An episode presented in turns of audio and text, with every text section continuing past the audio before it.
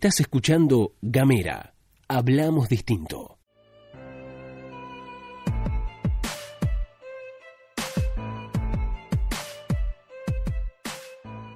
Hola, hola, hola, estamos en otro nuevo episodio de Megafón en Gamera. Mi nombre es Paula y soy la presidenta del Centro de Estudiantes de la Universidad Nacional de Tierra del Fuego, Antártida e Islas del Atlántico Sur. Hoy estamos con un nuevo capítulo, en este caso es el segundo capítulo que tenemos para ustedes. Yo les quería comentar, antes de comenzar, una novedad del Centro de Estudiantes, un nuevo proyecto en el que están trabajando los estudiantes de la licenciatura en medios audiovisuales de Megafón, que es un proyecto llamado Nexo de actores y actrices con la un TDF. La función que cumple es exactamente esa. Lo que ocurre es que los estudiantes de medios audiovisuales tienen que desarrollar producciones audiovisuales a lo largo de toda su carrera, desde primer año hasta el último año. Entonces, eh, lo que propusieron es hacer una suerte de banco de perfiles de actores y actrices de todo Tierra del Fuego, tanto de Río Grande, de Tolwyn como de Ushuaia, para tener un acceso, digamos, un lugar al que recurrir directamente en vez de estar por ahí dedicando las primeras semanas o el primer mes de cursada a hacer castings.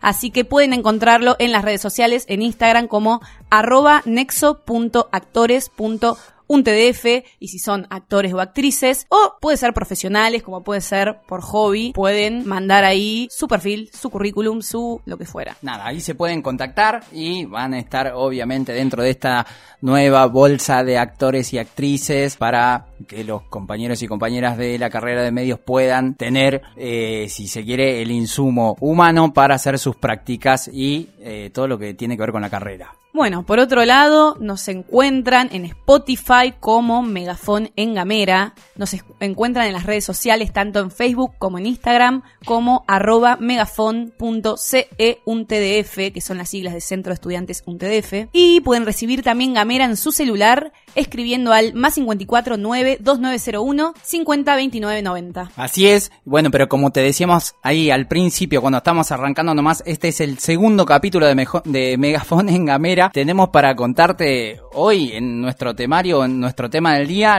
qué es la autonomía universitaria. Bueno, hablamos un poquito la semana pasada ya de que era esto de la autonomía universitaria, esa una de las conquistas de la reforma del 18, que lo que le da a las universidades es la autonomía, entre otras cosas, de dictar y reformar sus estatutos, definir sus órganos de gobierno, establecer sus funciones, decidir su integración, elegir sus autoridades propias hacia el interior de las universidades. Esto implica, digamos, que tiene cierta independencia las universidades con respecto al gobierno nacional de turno, ¿no? Y esto tiene que ver con ciertos antecedentes de condicionamiento de estudiantes y docentes hacia el interior de las instituciones, que son instituciones, las universidades, legítimas, digamos, para cuestionar el status quo, ¿no? Entonces siempre sido un lugar donde el poder de turno, uno de los primeros lugares donde inclusive, por ejemplo, durante las dictaduras cívico-militares se ha dentro de las universidades. Un antecedente interesante son es la noche de los bastones largos, la noche de los lápices.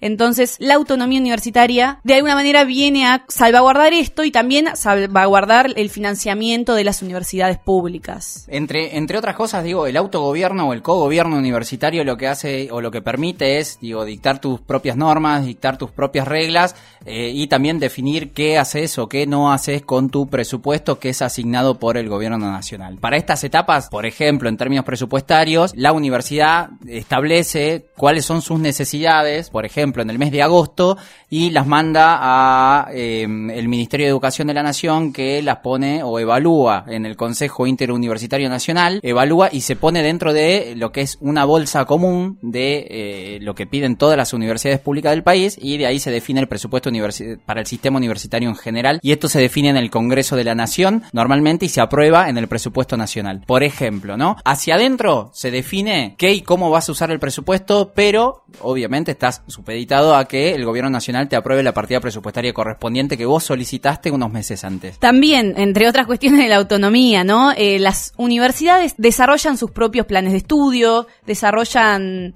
sus planes de investigación científica, de extensión, los servicios a la, a la comunidad, eh, tienen la posibilidad de hacer innovación y experimentación pedagógica. Esto se ve en muchas universidades que tienen sus propios colegios secundarios, por ejemplo, establecer sus regímenes de acceso y permanencia tanto del personal docente, no docente, como de los estudiantes. Bueno, estas son algunas de las cosas que contempla la autonomía. Por ejemplo, también algo que mencionábamos es el reconocimiento oficial de las asociaciones estudiantiles, de los centros de estudiantes, otorgándole personería jurídica a estos. Bueno, todas estas cuestiones que tiene, digamos, la independencia cada universidad de administrar y fundamentalmente una en la que vamos a hacer mucho hincapié el día de hoy, que es la de definir sus órganos de gobierno, la de establecer las funciones, la de elegir autoridades democráticamente hacia el interior en elecciones internas dentro de las universidades. Tenemos varias cosas para contar con respecto a la conformación de los órganos de gobierno, pero antes te quiero contar que, te doy un ejemplo, la autonomía o lo que es la ley de educación superior también, y esto es muy importante, está establecido que la fuerza pública no puede ingresar a las universidades eh, nacionales. Esto tiene que ver, lógicamente, ¿no? La ley fue regulada y fue regulando que el acceso de la fuerza pública no ingresa a las universidades por los antecedentes nefastos que hubo en, la, en las dictaduras militares. Por ende, hoy en la ley está establecido que para que la fuerza pública ingrese a la universidad pública, solo está permitido o se permite que lo haga a través de eh, una resolución de un juez federal o que el propio rector, por escrito, autorice el ingreso de la fuerza pública eh, dentro del establecimiento y de la institución. Y algo más, solo en tres circunstancias podría ser intervenida una universidad pública, ¿no? Cuando hay, haya un conflicto insoluble hacia el interior de la institución que haga imposible su normal funcionamiento, en caso de que haya una grave alteración del orden público, o en caso de que haga, haga, che, haga, en caso de que haya, Dale.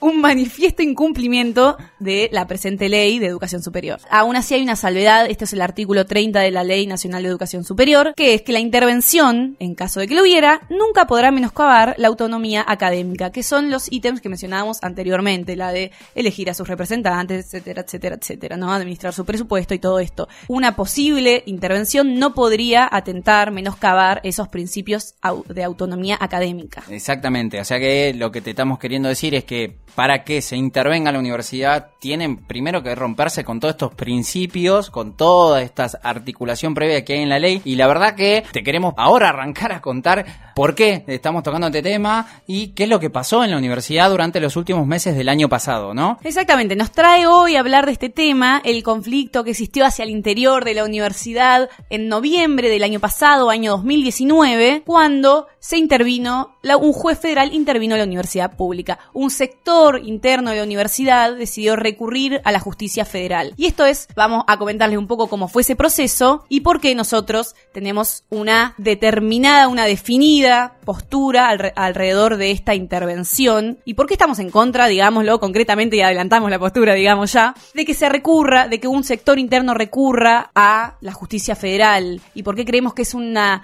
un proceso, un hecho que es creo que imperdonable y que es muy difícil volver atrás de esto, ¿no? Es creo que gravísimo como antecedente no solo para nuestra universidad, sino para las universidades públicas de todo el sistema nacional argentino. Así es, generan un antecedente, se generó un antecedente negativo para toda la estructura y para todo lo que es el sistema universitario nacional, ya que este juez federal, o lo que según los denunciantes, piden la intervención de la justicia federal, o en este caso del juzgado federal acá en la ciudad de Ushuaia y en la provincia de Tierra del Fuego, porque consideraban o consideraron que su eh, derecho democrático de, participación dentro de lo que son las elecciones para el cogobierno de la universidad fueron eh, cercenados. En este caso, la realidad es que fueron a recurrir a, a, esta instancia sin, parece, ¿no? Sin pensar en que eh, estaban violando la autonomía universitaria y estaban generando una intervención externa al proceso democrático dentro de la universidad lamentable por una cuestión, si se quiere, de incomprensión, porque digo, para nosotros creo que esta, esta parte es incomprensible, que hayan buscado esta intervención externa para buscar solucionar un, un, problema que es netamente de índole interno, que se podría haber solucionado, tenía otras herramientas para ser solucionado, que se podría haber solucionado con la Asamblea Universitaria, con el Consejo Superior, en realidad con los elementos y las herramientas que tiene la misma universidad para solucionar estos problemitas de presentaciones de listas que se, que se dieron a fines del año pasado. Bueno, vamos a ver un poquito cómo fue el día a día de ese proceso, ¿no? En realidad esto comienza, las elecciones deberían haber tenido lugar el 5 y 6 de noviembre del año 2019. El día a día comienza un 15 de agosto, cuando el docente Alejandro Valenzuela, perteneciente al espacio, a la Alianza Ser Plural, que lleva una de las candidaturas a rector este año, solicita a la Junta Electoral una flexibilización de, eh, del artículo 18 del régimen electoral de nuestra universidad, tiene un régimen interno de la universidad, que lo que establece el artículo 18 de ese régimen es que los apoderados de cada lista debe pertenecer al padrón al que van a representar. Es decir, esto es igual que en el régimen electoral nacional, en realidad, ¿no? Si yo voy a ser apoderada de una lista, tengo que estar en ese padrón. Es decir, los estudiantes en sus listas de candidatos tendrán un apoderado que sea estudiante. Los docentes en sus listas de docentes tendrán un apoderado que sea docente. Y así sucesivamente. El 15 de agosto lo que hace Alejandro Valenzuela es solicitar a la Junta Electoral flexibilizar ese requisito y que pueda ser cualquiera apoderado de cualquier lista, digámoslo. El 16 de agosto, es decir, inmediatamente recibe una respuesta de la Junta Electoral que reafirma el artículo 18 y le dice, che, no, no da flexibilizarlo. Uno, porque ya está claramente establecido en el régimen electoral, que fue aprobado por el mismísimo Consejo Superior, que fue aprobado por vos mismo, que era consejero superior en ese entonces, porque es antirreglamentario y además porque estamos en pleno proceso electoral y vos no podés cambiar las reglas de juego justo medio, se te hubiera ocurrido, che, tres meses antes, el año pasado, si te parecía que estaba mal ese artículo. Pero, digamos, no daba cambiarlo en medio. La cuestión es que la Junta Electoral le plantea, no, no te permitimos flexibilizar todos los apoderes hay que cumplir con el artículo 18. Todas las listas deben tener apoderados que pertenezcan al padrón. Sí, a cada claustro, ¿no? Recordemos como les habíamos contado, creo que en el capítulo anterior, eh, cada claustro eh, elige sus representantes dentro de lo que es la comunidad universitaria. Cada claustro significa que, por ejemplo, un claustro es el claustro docente, en este caso de profesores y de asistentes. Los estudiantes son un claustro, los trabajadores no docentes son otro claustro y los graduados son otro claustro, ¿no? Digo, hago esta salvedad como para que quede claro qué es cada claustro porque vamos a estar hablando de esto todo el tiempo y la idea es que todos podamos entender a qué nos referimos cuando hablamos de claustros dentro de la comunidad universitaria. Por otro lado, la candidatura de, este espacio a ser plural de eh, rector, que es Daniel Fernández, eh, de este espacio, en definitiva, tenían, insisto con lo que te decía hace rato, ¿no? Tenían las herramientas para salvaguardar la situación electoral de su situación en la presentación de sus listas. Ahora, me llama la atención, ¿no fue, no fue este sector el que pidió en la Junta Electoral y fue elevado al Consejo Superior, órgano de gobierno de la universidad, que muchos estudiantes queden fuera del padrón. Me, me, quedó, me, me queda eso, ¿no? Me parece que... Bueno, sí, cuando nosotros solicitamos al Consejo Superior, nosotros digo los estudiantes, solicitamos al Consejo Superior que se amplíe, va, que se garantice en realidad el derecho eh, electoral de los estudiantes, de quienes cumplimos con los requisitos para participar, votar, ser electos, lo que fuera. La respuesta de este sector fue dogmática en defensa de la Junta Electoral y el no involucramiento de ningún sector y el no cuestionar a esa Junta Electoral como autoridad legítimamente constituida por el Consejo Superior. Ese mismo sector es el que luego fue a deslegitimar la Junta Electoral, a decir que no sé qué, que todo estaba mal y, y decidió acudir a la justicia federal. Sí, es e, exactamente el mismo sector. Bueno, qué sé yo. Eh, cada uno con sus contradicciones. Pero bueno, siguiendo con la, en, la, en la línea del día a día, habiendo recibido la respuesta, este sector, eh, a ser plural, de 16 de agosto, entre el 4 y el 7 de octubre fue el periodo de presentación de listas, es decir, un mes después, digamos, ¿no? De recibida la respuesta y la postura, digamos, de reafirmada la postura de la Junta Electoral con respecto a los apoderados. 4 y 7 de octubre, Hacer Plural presenta 40 listas, de las cuales 8, es decir, 8 de 40 listas presentadas solo por el espacio Ser Plural, incumplían con la reglamentación vigente que había sido previamente ratificada por la Junta Electoral. Es decir, había un asistente siendo apoderado de la lista de estudiantes, graduados y profesores. Esas son las 8 listas que incumplían, que fueron, digamos, dadas de baja por la Junta Electoral. 8 de 40. No es que, digo, porque salieron a hablar de proscripción y de que no sé qué, y que no se permite la participación de la oposición y, y zaraza, zaraza, zaraza. Sí, eso te, eh, te, iba a acotar justamente eso. Digo, eso es eh, proscribir. Digo, digo, si acatás las reglas, si te metes, te quedás dentro de lo que establece la norma, el reglamento y los artículos, me parece que si te impugnan, que es parte también del juego democrático de una elección, si te impugnan una lista, Digo, ¿hiciste las cosas mal?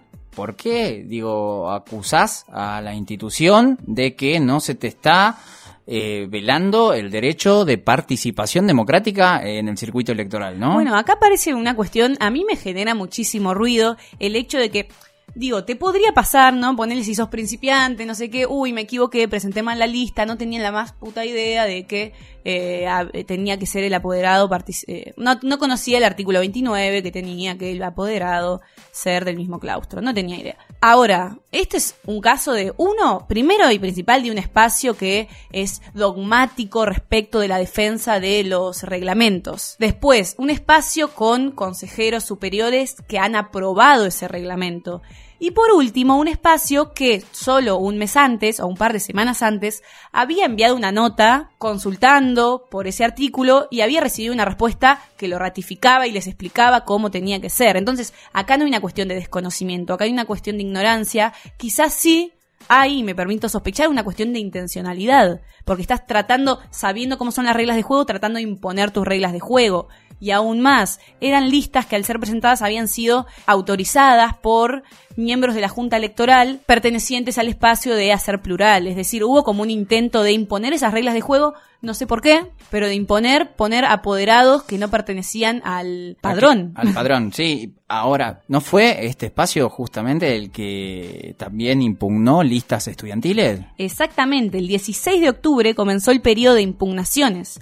La impugnación es un instrumento de, control democrático, ¿no? ¿no? No es algo malo, no es algo peyorativo, es un instrumento de control democrático y todos tienen derecho a impugnar si se considera que una lista está violando algo del régimen electoral, ¿no? Eh, entonces el 16 de octubre fue el periodo de impugnaciones y también Hacer Plural impugnó, entre otras, a listas de estudiantes, ¿no? Eh, Va, lis- eh, impugnó también listas, digamos. Acá donde aparece también la pregunta es que si acaso se hubieran caído las listas que ellos mismos encargaron de impugnar, ¿hubieran hablado de, de proscripción también o en ese caso hubiera sido un ejercicio democrático legítimo? ¿No? ¿Por qué cuando se caen sus listas es eh, una proscripción y, y si se hubieran caído las listas que ellos también impugnaron, qué pasaba? Y la verdad que, que queda la pregunta suelta en el aire a ver cómo, eh, si esto también hubiera roto el ejercicio de la democracia en la universidad desde su lugar, ¿no? Eh, Bueno, y, y algo grave también respecto a eso, una de las eh, impugnaciones que recibimos los estudiantes durante ese proceso fue a través de información confidencial, información que no era pública sobre nosotros, sobre quienes formamos parte de esa lista. Fue información filtrada en lo que constituye, o podría constituir, digamos, corresponde que lo diga así en potencial, lo que podría constituir un delito federal, porque está violando la ley nacional de datos personales. La Bueno. verdad que eh, no sabemos cómo fue que se impugnó las listas estudiantiles, con qué datos, eh, si no eran públicos todavía, ¿no?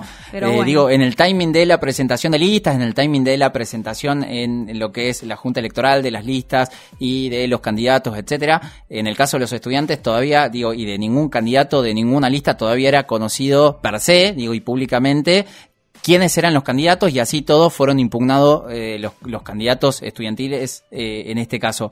Otro caso puntual y que a mí me queda también y me llama mucho la atención es que no fue este espacio el que pidió la, la prohibición de que las organizaciones estudiantiles tengan una, una perspectiva partidaria. Eh, sí, sí, también.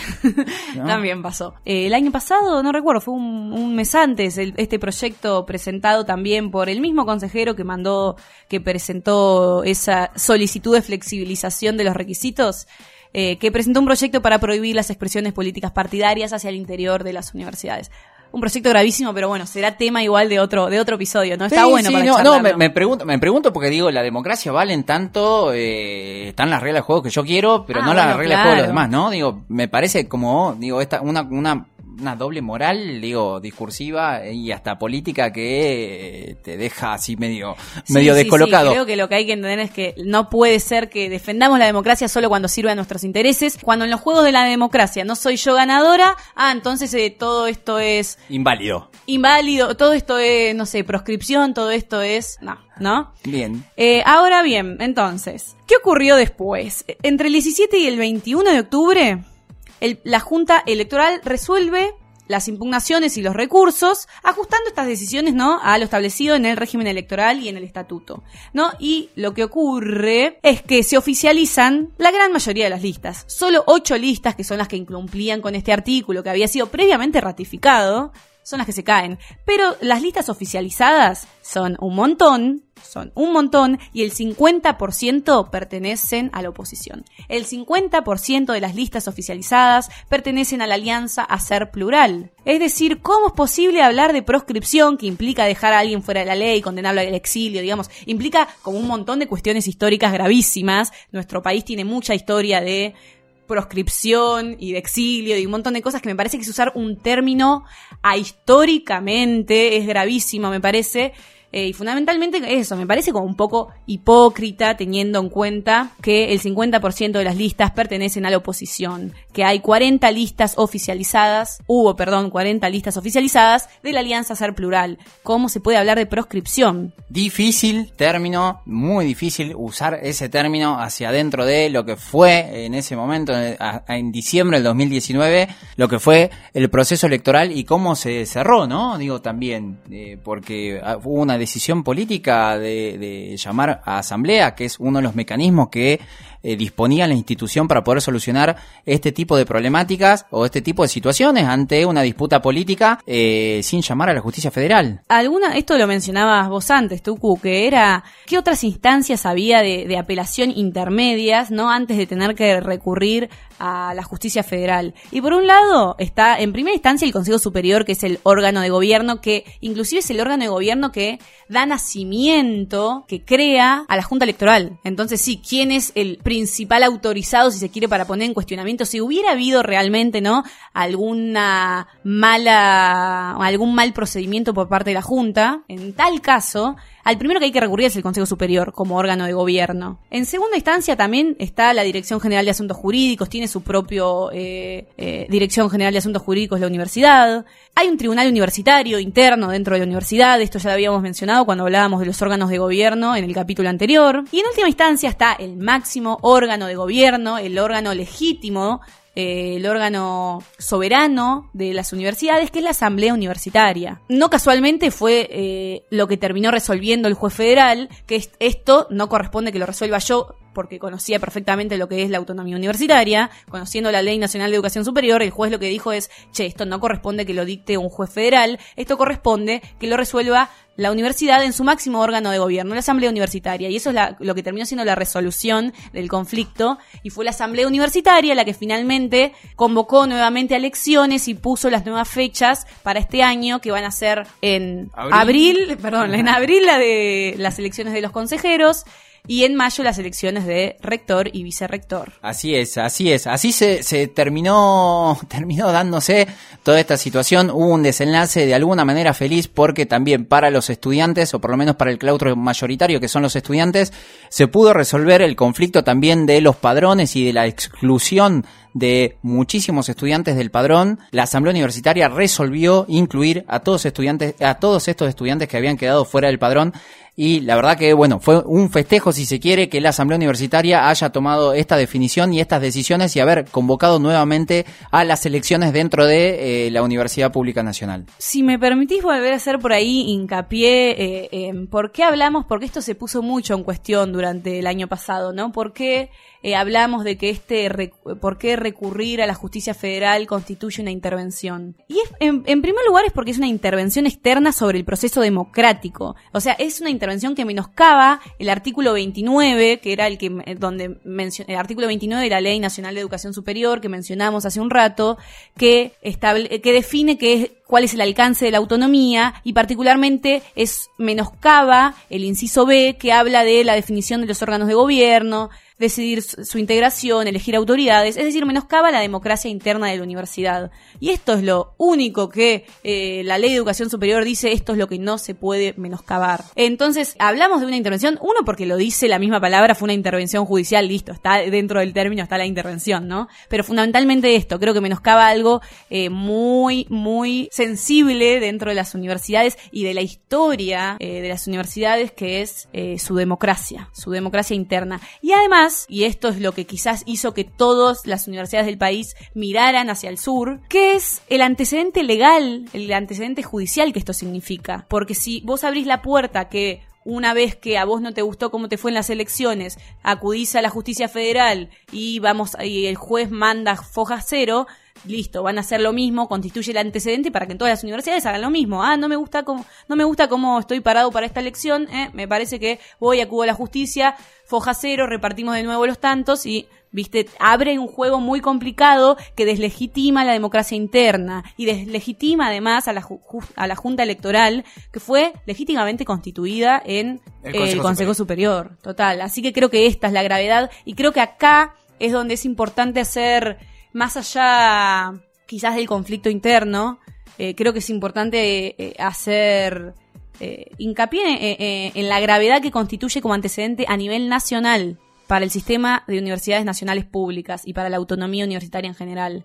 Bueno, creo yo que violar la autonomía universitaria que costó siglos de lucha, sangre, dictaduras militares, solo porque es la última opción que le queda a un sector al que no le estaban cerrando los números para proclamarse ganador en las elecciones que hubieran tenido lugar el pasado 5 y 6 de noviembre, es la antítesis de la democracia, es golpismo. Así es, y con esto vamos a ir despidiéndonos, vamos a ir cerrando. Esto queda clarísimo, clarísimo que la autonomía es algo no solo a respetar, sino a cuidar y salvaguardar, como también lo planteamos en nuestro capítulo anterior. No me quiero ir, no me quiero ir y no me cortes antes, no me quiero ir sin saludar a un gran amigo que dijo que tengo una voz bastante finita, que él sabe, sabe a quién me refiero, así que le mandamos un gran abrazo. Agudita se dice. Totalmente, un poco agudas. Creo que nos queda desafío de cara al próximo proceso electoral, quizás una profundización en la alfabetización política, ¿no? De todos los espacios que vayan a participar, eh, para evitar este tipo de situaciones nuevamente, ¿no? Creo que igual fue un gran aprendizaje para toda la comunidad, eh, para una comunidad que tiene eh, una universidad nueva, ¿no? Digamos que no tenemos quizás tanto recorrido, tanta cultura universitaria y tanto recorrido, así que creo que, bueno, hemos quedado con un largo aprendizaje por derecho que espero que ayude a, la alfabetización política de quienes participamos en la universidad. Sí, ya este nuevo proceso electoral que se va a dar ahora en, entre noviembre, entre, perdón, entre noviembre, noviembre fue el que pasó, entre eh, abril y mayo, eh, donde se van a elegir las nuevas autoridades hacia el interior de la universidad. Bueno, muchísimas gracias por escucharnos en este segundo capítulo de Megafone en Gamera y nos estamos viendo la semana que viene nuevamente.